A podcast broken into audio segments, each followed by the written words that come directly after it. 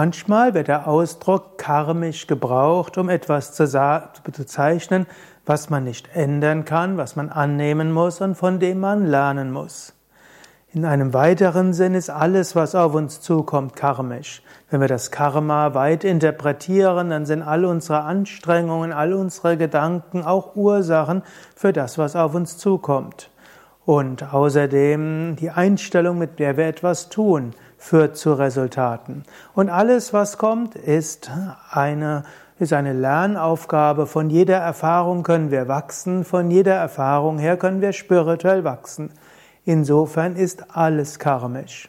Aber in einem anderen Sinn sagt man zum Beispiel, diese Krankheit ist karmisch im Sinne von, ich habe sie jetzt nicht in diesem Leben erzeugt durch falsche Ernährung, durch falschen Sport, durch Leichtsinn oder durch Mangel an Sport, vielleicht auch nicht durch eine negative Einstellung, sondern die Krankheit ist karmisch, sie sollte sein, ich sollte daran wachsen, es ist eine Aufgabe in diesem Leben damit umzugehen.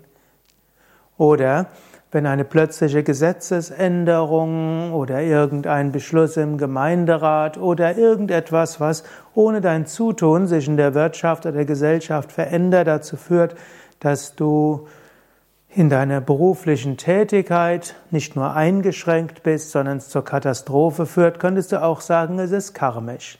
Du konntest nichts daran ändern, es ist eben passiert, es ist karmisch.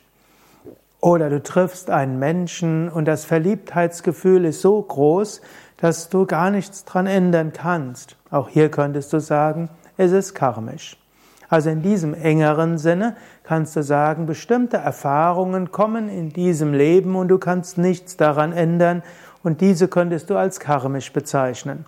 Und es gibt anderes, was du in diesem Leben durch deine Handlungen, deine Gedanken und deine Einstellung und deinen Entscheidungen erzeugt hast. Vom Grundsatz her ist es klug, erstmal davon auszugehen, alles, was du erfährst, ist karmisch in zweierlei Hinsicht. Erstens, du lernst von diesen Erfahrungen, du wächst spirituell, du wirst dadurch geprägt werden und es ist gut für deine spirituelle Entwicklung. Und zweitens, es ist deine Aufgabe, damit gut umzugehen, auf ethische Weise umzugehen und sich zu bemühen, ein Instrument in den Händen des Göttlichen zu sein, ohne dich mit den Handlungen zu identifizieren, aber doch bewusst damit umzugehen und die Aufgaben anzunehmen. Das sind so die zwei Aspekte des Karma. Zum einen von Erfahrungen lernen und zum zweiten deine Aufgabe ethisch mit Engagement, mit dem Gefühl, Instrument zu sein, anzugehen.